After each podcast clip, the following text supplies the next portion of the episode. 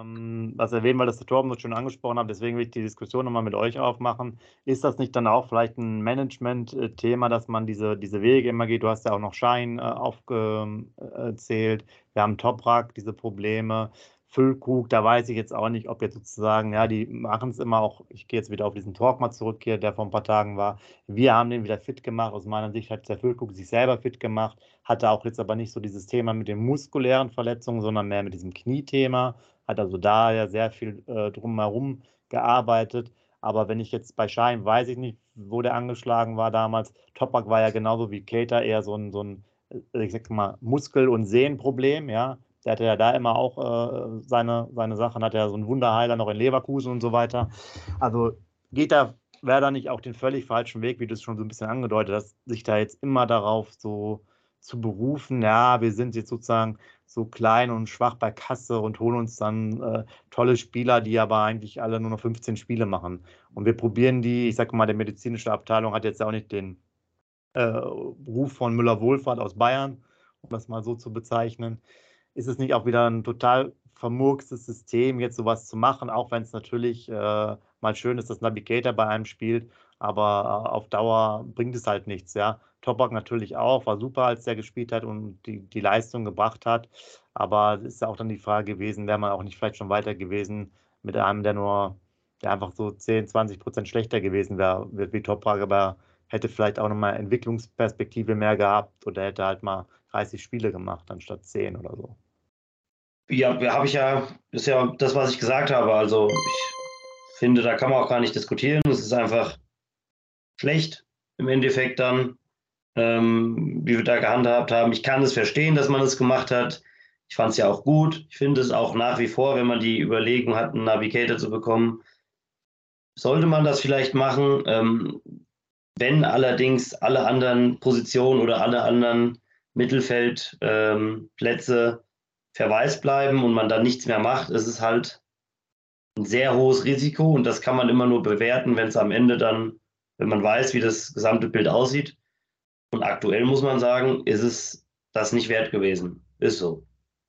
Ja, kann ich nochmal, ich finde, du kannst das immer mal machen, aber dann, das darf nicht dein einziger Zugang auf der Position sein. Ne? Ähm, wir können ja jetzt auch nicht wenn jetzt im, im Sommer Duxch und Füllkrug gegangen wäre, hätten wir uns ja jetzt auch nicht einen äh, 36-jährigen Spieler holen können, der, mir fällt jetzt keiner ein, der auch mal gut war, aber wo man nicht weiß, was man bekommt. Also du musst es ja so verteilen, dass diese Spieler, das sind Bonusspieler. Und wenn es klappt, ist alles gut. Und wenn nicht, dann hast du trotzdem noch dein, dein Konstrukt und dein Gerüst. Natürlich kostet das dann auch mehr Geld, weil du größeren Kader brauchst, aber also immer nur auf diese Spieler zu vertrauen, das finde ich blauäugig und das geht halt auch schief, weil ähm, das, das zu naiv ist. Und wie, wie ihr richtig sagt, es haben ja genug Vereine abgewunken bei, bei Nabi auch, ähm, was nicht heißen muss, dass es die richtige Entscheidung war oder dass es bei uns die falsche Entscheidung war, ihn zu holen. Aber Stand jetzt, muss man sagen, ist der Plan nicht aufgegangen. Und da muss man dann das Management schon klar hinterfragen. Ja, genau, zum, zum Abschluss wollte ich es vielleicht nochmal dann äh, erwähnen bei der Sache, weil du hast es so gesagt, das sind Bonusspieler und jetzt müssen wir mal äh, nochmal die, die vier Namen nennen. Schein wurde, glaube ich, ganz klar auch als wichtiger Faktor für, fürs Mittelfeld geholt, so als Antreiber, so ein bisschen Spielmacherqualitäten damals. Füllkrug natürlich als äh, für vorne, Toprak natürlich als äh, Abwehrchef, Cater jetzt auch wieder als Mittelfeldchef. Ähm, also sprich, Werder macht das ja nicht als Bonus, sondern nimmt es meistens sozusagen immer darauf, nach dem Motto, wir kriegen die hin und das sollen tragende Säulen ähm, sein und werden.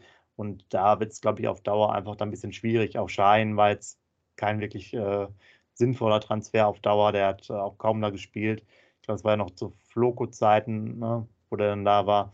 Und ähm, ja, also das ist auf jeden Fall ein Thema, wo man sich bei Werder mal ein bisschen mehr Gedanken machen sollte und das eher vielleicht so beziehen sollte, wie du es gesagt hast, dass man als Bonus den noch oben drauf nimmt, um natürlich auch, klar, es ist auch für ein Training schön, wenn Navigator mal auch 30, 40, 50 Trainingseinheiten machen würde, weil natürlich da auch der eine oder andere ein bisschen was mitbekommt.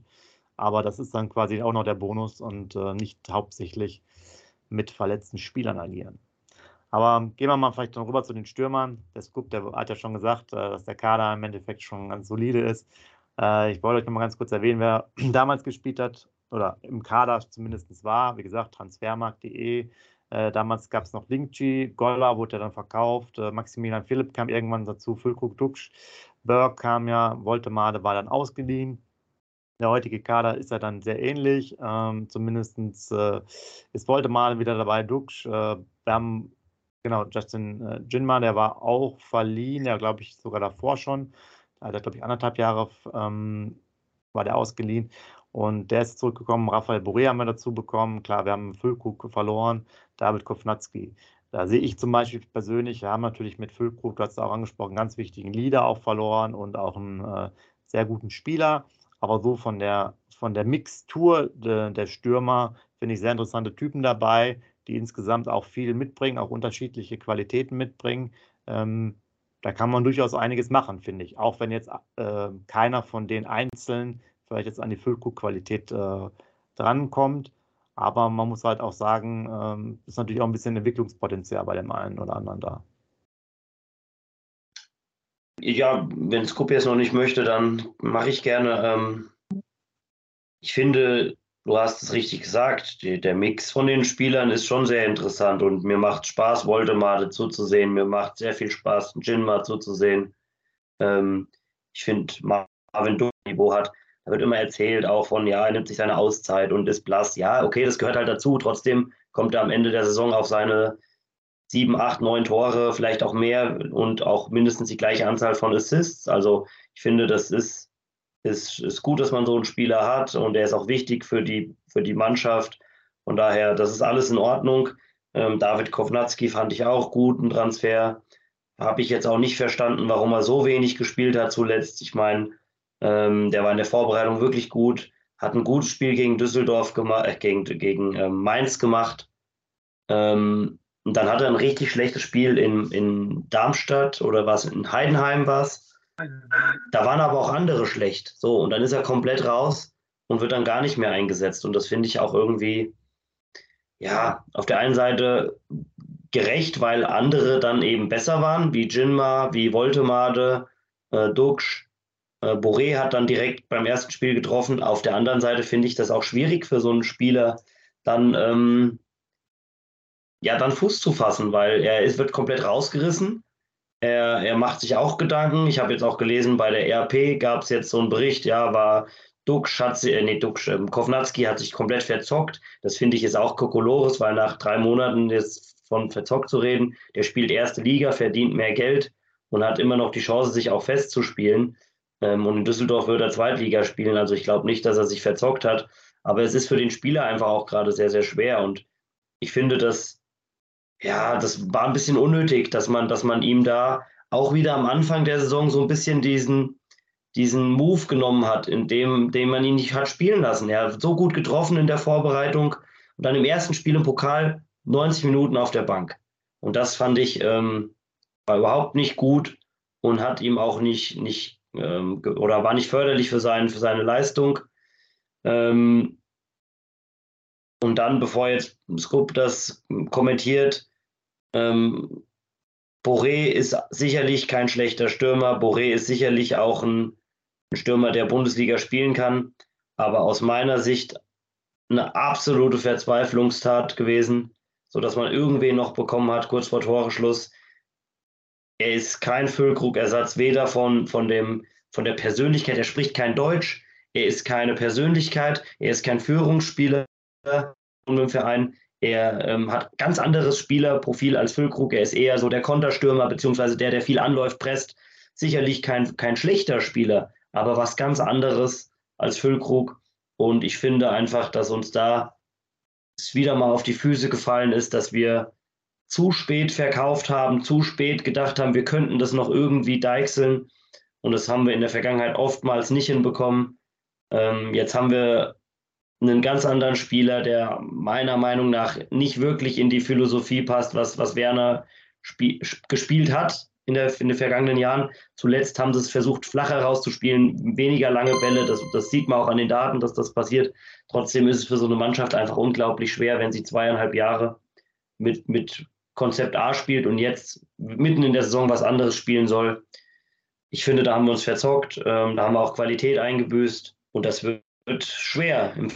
Scoop, willst du auch noch was dazu sagen zu der Thematik? Ja, ja, genau. Wie gesagt, ich finde ähm, den Sturm sehr, wie schon gesagt, sehr flexibel. Wollte mal, finde ich gut. Elversberg gestärkt zurückgekommen. Justin, weiß ja, man merkt, das ist mit meinem Lieblingsspieler auf jeden Fall. Den würde ich auch mehr spielen lassen.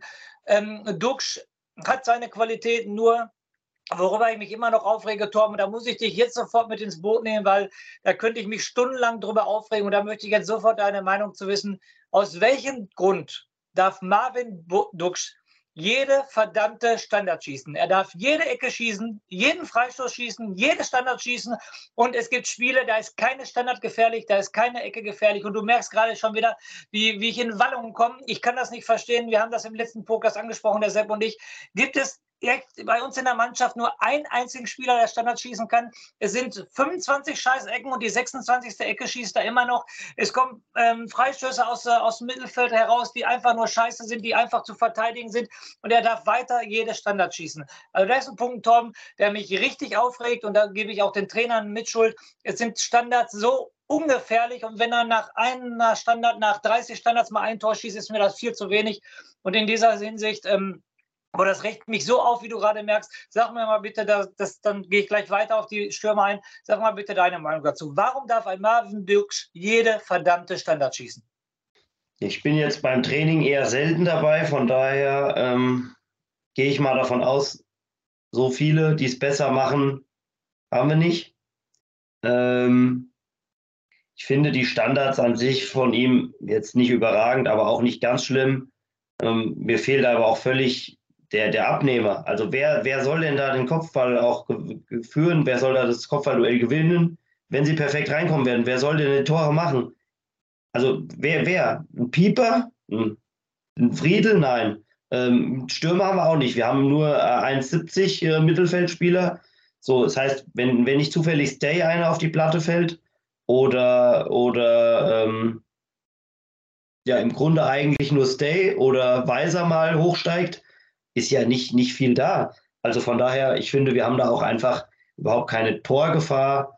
Ähm, Kovnatski kann das sicherlich, ähm, aber das ist einfach so ein, so ein leidiges Thema. Ich sehe da auch 0,0 Kreativität. Das wird jede, jede Ecke einfach da reingedroschen. Die Freistöße sind teilweise schlecht. Wir hatten so eine Phase von, ich weiß gar nicht, ob das, ob das Anfang der Saison war, wo wir so ein paar Varianten hatten. Das fand ich richtig gut. Das hat mir gefallen dass man mal äh, ein Spiel über einen dritten Mann gemacht hat, dass man mal eine kurze Ecke gespielt hat, die dann im zweiten Versuch reingeschlagen wurde. Das ist, finde ich, wieder komplett weg. Ähm, ansonsten, ja, ich habe damit auch schon längst aufgehört, dass wir Gefahr nach Standards bringen. Das ist, das ist ja seit Jahren nicht der Fall. Wir waren mal ganz gut, so vor sechs, sieben Jahren, da hatten wir eine gute Phase. Aber danach und davor, also, das ist ja Wahnsinn gefühlt ist das letzte Kopfballtor ja vor, vor fünf Jahren gefallen. Nach einer Ecke. Form, verstehe mich bitte nicht falsch, aber äh, wenn wir ähm, keine Abnehmer haben, dann können wir auch gleich auf, auf die Standards verzichten. Dann soll der Duxch sofort nach hinten zum Pavlenka und der soll sie wieder nach vorne. Das ist überspitzt von mir, du weißt, was ich meine. Ne? Meine Intention verstehst du auf jeden Fall. Also es regt mich einfach nur auf, ähm, weil es sind ja viele, nochmal, es sind ja viele Standards, die gar nicht ankommen, die sofort in der Mauer landen und so weiter und so fort. Aber wir bleiben jetzt bei den Stürmern. Kovnatski finde ich auch sehr enttäuschend. Du hast es gerade genau richtigerweise an, äh, angesprochen und da mache ich dem Werner einen riesengroßen Vorwurf.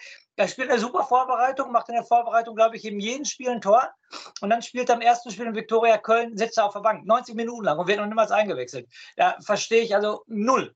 Boré, du hast es angesprochen, ein totaler Notkauf, ein totaler Panikkauf in meinen Augen. Wir brauchen jetzt noch unbedingt einen Stürmer. Wer ist noch auf dem Markt? Der ist, den, den nehmen wir jetzt noch. Auf jeden Fall, der, wie gesagt, einen Justin sehe ich dreimal besser oder einen Voltemade sehe ich dreimal besser als einen Boré. Das war ein absoluter Panikkauf. Ähm, und aber trotzdem finde ich, und das habe ich ja gerade schon in der Einleitung gesagt, Abwehr mit ein bisschen, ähm, ja, mit Diskrepanzen, aber Mittelfeld und Sturm mit diesen Leuten, die du da hast, auch mit der äh, Flexibilität, mit, der, mit dem Kadergröße, da musst du die Liga halten. Und das, das verstehe ich nicht, warum wir schon wieder aus den ersten sieben Spielen nur zwei Siege geholt haben und fünf Niederlagen. Also der Kader ist definitiv reif in der ersten Liga, um Platz 10 mitzuspielen, bin ich mir hundertprozentig sicher. Und wenn es dann nicht läuft, äh, dann mache ich wieder die Trainerdiskussion auf, dann, dann muss es irgendwie am Trainer liegen, warum, warum es nicht läuft. Und ähm, was zurzeit äh, wieder nach sieben Spielen nur zwei Siege, ich habe es gerade gesagt, das ist einfach viel zu wenig. Und wir haben jetzt nicht gegen Bayern München, Borussia Dortmund, ähm, Leipzig, Leverkusen gespielt. Also Leipzig, Leverkusen, Dortmund, die kommen alle noch. Wir haben bei den Aufsteigern Darmstadt nach 60 Minuten 4-0 zurückgelegen. Wir haben gegen Heidenheim den Aufsteiger vier Gegentore gekriegt. Und das sind so Sachen, die gehen auf keine Kurhaut, wie man in Darmstadt, die vorher noch kein Spiel gewonnen hatten, nach 60 Minuten 4-0 zurückliegt. Und das geht auf, auf keine Kuhhaut und, und das passt wieder alles nicht zusammen. Und da muss ich leider den Trainer in Frage stellen. Das ist meine persönliche Meinung jetzt und diese Diskussion mache ich jetzt auf. Ähm, guckt euch das ganze Jahr 2023 an. Äh, da ist der Ole Werner für uns verantwortlich. Wir sind schlechter als Schalke, die schon äh, in der zweiten Liga spielen. Äh, Fußball ist und bleibt ein Ergebnissport, egal wie die Leistungen sind. Ähm, und Werner ist für mich, muss ich jetzt knallhart sagen, leider nicht mehr der richtige Mann. Ja, da hast du schon mal einen guten Übergang gemacht. Äh, ganz kurz zum Abschluss. Ich denke mal, nehmen wir mal so mit, dass der, dass der Kader sicherlich bei der Füllkrug-Position äh, doch gewisse Schwächen dann auch gezeigt hat. Natürlich qualitativ, hatten wir ja schon erwähnt, dass, es, dass da keiner rein äh, ranreicht, aber vielleicht äh, zumindest ähm, mehr Ergänzungsspieler da sind drumherum. Macht natürlich dieses Vakuum des Führungsspielers auch nicht weg, ist natürlich ein großes Problem. Hat man sich vielleicht auch mit Navigator so ein bisschen so indirekte Führung erhofft, hätte der ein paar Mal gespielt, der jetzt nicht dann das Sprachrohr der Mannschaft geworden wäre, aber aufgrund seiner Leistung vielleicht dann äh, sich dahin entwickelt hat. Aber hat man auch alles nicht getan. Aber dann lass uns mal den Torben hören, äh, wie es aussieht. Ganz kurz noch Jahrestabelle, 26 Spiele, 21 Punkte, 38 zu 54 Torverhältnis. Also du kriegst halt ja immer zwei Tore rein im Schnitt. Und unsere Lieblingsgeschichte weiterhin, Scoop, du hast natürlich recht, es ist ja nichts passiert am Wochenende. Noch ein Punkt hinter Schalke auf der Jahrestabelle 2023 bei sieben Spielen mehr. So, Torben, dann erzähl mal. Hm, also erstmal, um das Thema Kader zu schließen, ich, ich bin schon der Meinung, dass der Kader nicht schlechter ist als letztes Jahr ähm, in, in, der, in Gänze ich glaube, dass man mit Füllkrug einfach einen ganz, ganz wichtigen, den, den wichtigsten Spieler verloren hat und ihn nicht adäquat ersetzt hat, sowohl von der Persönlichkeit her als auch von der, vom Spielerprofil. Ich glaube trotzdem, dass wir deutlich verbessert haben, was die Spitze angeht, im Vergleich zu jung und zu groß. Ähm, ich glaube auch, dass wir mit, mit Kovnatski, mit Chinma, mit Voldemade drei interessante Leute für vorne dazu geholt haben. Also ich glaube, der Kader ist besser als ähm, ja, doch im Vergleich anderer Mannschaften. Also Heidenheim hat keine bessere Mannschaft. Bochum hat keine bessere Mannschaft. Darmstadt ist nicht besser. Ich würde auch sagen, Köln ist nicht besser. Mainz ähm, ist vielleicht so auf einem Niveau. So, und da, da, musst du einfach diese Mannschaften hinter dir lassen. Und ähm, das fällt schwer, da irgendwie positiv zu bleiben, wenn man sieht, wie wir uns in Darmstadt und in Heidenheim präsentieren. Bei beiden Mannschaften 4 zu 2 zu verlieren, ähm, ich sag mal, in, du kannst in Heidenheim verlieren. Du kannst auch 4-2 da verlieren. Das ist alles in einem Rahmen, weil das keine blinde Mannschaft ist. Das ist eine, eine Truppe, die zusammengewachsen ist, die weiß genau, was sie will, was der Trainer will. Und da kannst du halt auch mal verlieren. Ich darf dann aber nicht zwei, drei Wochen später mit einer unfassbar blutleeren Leistung so in Darmstadt spielen. Das funktioniert einfach nicht. Das klappt nicht in der A-Klasse, das klappt nicht in der C-Jugend und erst recht nicht in der Bundesliga. Und da braucht mir keiner von den Profis irgendwie erzählen, ähm, ja, wir müssen jetzt wieder eine Leistung bringen. Das war schwach. Das höre ich jede zwei ähm, Sportler, die sich eine ganze Woche darauf fokussieren und konzentrieren, ähm, dass sie eine Leistung bringen am Wochenende. Und wenn ich dann mit so einer Nullleistung nach 60 Minuten in Darmstadt 4-0 hinten liege, da tut es mir leid, dann haben sie es nicht verstanden. Und dann brauchen wir auch keine Frage zu, zu klären oder groß zu diskutieren, ist der Trainer noch der Richtige? Die Antwort könnt ihr euch selbst geben, die kann sich jeder selbst geben. Wenn ich in, in vier Wochen zwei solche blutleeren Leistungen bringe, wenn ich im Pokal rausfliege, wenn ich, mal gerade vorlesen, wenn ich in den letzten 23 Spielen vier Siege hole, das sind weniger in den letzten 23 Spielen, vier Siege. Das sind weniger Siege, als in der gleichen Zeit ein Kofeld hatte, Nuri, Skripnik und ein Dutt. Die hatten in den letzten 23 Spielen allesamt mehr Siege als, ähm, als Ole Werner. Und keiner von denen hatte mehr Niederlagen als Ole Werner. mit 16. 16 Niederlagen. Und ähm, nochmal, das ist dann keine Tendenz mehr. Das ist dann auch kein, kein, ähm, keine Phase mehr, wo es schlecht läuft. Das Kind ist in den Brunnen gefallen und das wirst du nicht mehr rausholen können. Jetzt kannst du sagen, okay, wir wollen es zusammen probieren. Oder man akzeptiert, dass das einfach nicht mehr funktioniert. Es gab und gibt im Fußball aus meiner Sicht, vielleicht bis auf ein, zwei Ausnahmen, habe ich keine Ahnung, wo, ne, wo, wo so eine Situation nochmal ähm, umgekehrt wurde und wo sich das irgendwie dann verbessert hat, dass das dann auf lange Sicht gut geht. Das ist ein Christian Streich in Freiburg, die sind mit ihm abgestiegen und wieder aufgestiegen. Ähm, ansonsten wüsste ich nicht, welcher Verein das so schon mal gewuppt hat, wenn es einmal nicht läuft. Augsburg ist das beste Beispiel. Die haben, die haben eine ähnliche Phase und die haben erkannt, es geht nicht mehr und es ist einfach, es, ist, es wird sich nicht mehr verbessern. Und ich gebe euch Stein und Bein drauf. In spätestens drei Monaten sind wir hier und wir reden über einen neuen Trainer. Oh Wunder, weil es nicht funktioniert hat. Weil wir vielleicht nochmal in Dortmund einen Punkt holen oder vielleicht gegen Union oder gegen die Eintracht gewinnen oder sonst was. Aber wir werden auch Spiele verlieren gegen Leverkusen, gegen Leipzig. Wir werden dann gegen Bochum oder irgendwo wieder eine Gurkenleistung bringen und wir drehen uns im Kreis. Und wir werden uns aus dieser Situation nicht befreien. Vielleicht steigen wir mit Werner nicht ab. Das kann sein. Aber wir werden uns einfach nicht verbessern auf Dauer, weil eine Grenze erreicht ist. Er kann anscheinend der Mannschaft nicht mehr mitgeben als das. Er hat uns in die Bundesliga geführt, hat uns stabilisiert, hat uns drin gehalten. Alles gut. Aber aus meiner Sicht war es das jetzt und es wird sich nicht mehr verbessern, weil, weil die Anzeichen einfach zu stark sind. Die Defensive, ähm, die mangelnde Entwicklung und das sieht man nicht, nicht nur an den eigenen, ihm nie gespielt, dem kann man nicht böse sein, aber ein Erin Dingchi spielt hier anderthalb Jahre unter ihm und fällt über die eigenen Füße. Dann ist er zwei Monate in Heidenheim, schießt da vier Tore, äh, bringt Leistung, ist Stammspieler in der Mannschaft, die vor uns steht. Da frage ich mich, warum? Warum kann das hier nicht funktionieren? Ähm, ja, das ist ähm, äußerst unglücklich. Und deswegen bin ich ganz fest der Meinung, mit der Konstellation werden wir auf Dauer nicht, nicht mehr als Abstiegskampf haben. Und es ist, finde ich, eine Frage der Zeit, weil es aussichtslos ist. Wie baut man eine harmonische Beziehung zu seinem Hund auf? Puh, gar nicht so leicht. Und deshalb frage ich nach, wie es anderen Hundeeltern gelingt, beziehungsweise wie die daran arbeiten. Bei Iswas Dog reden wir dann drüber. Alle 14 Tage neu mit mir, Malte Asmus und unserer Expertin für eine harmonische Mensch-Hund-Beziehung, Melanie Lippisch. Iswas Dog mit Malte Asmus. Überall, wo es Podcasts gibt.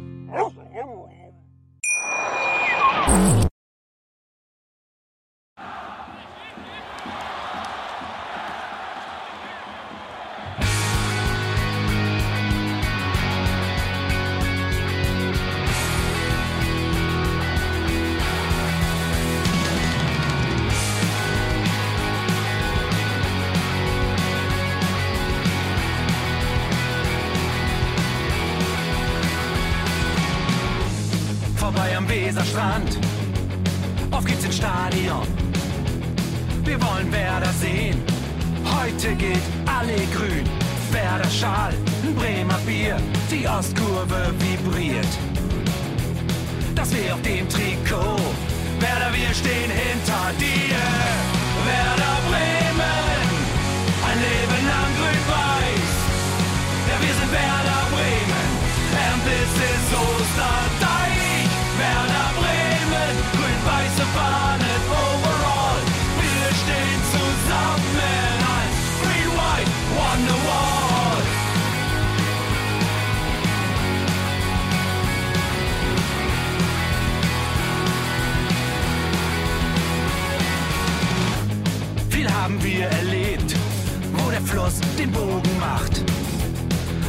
Stadion strahlt in seiner Pracht.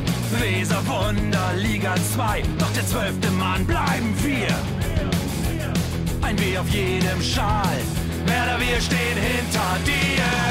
Werder Bremen, ein Leben lang grün-weiß. Ja, wir sind Werder Bremen, and this is Oster.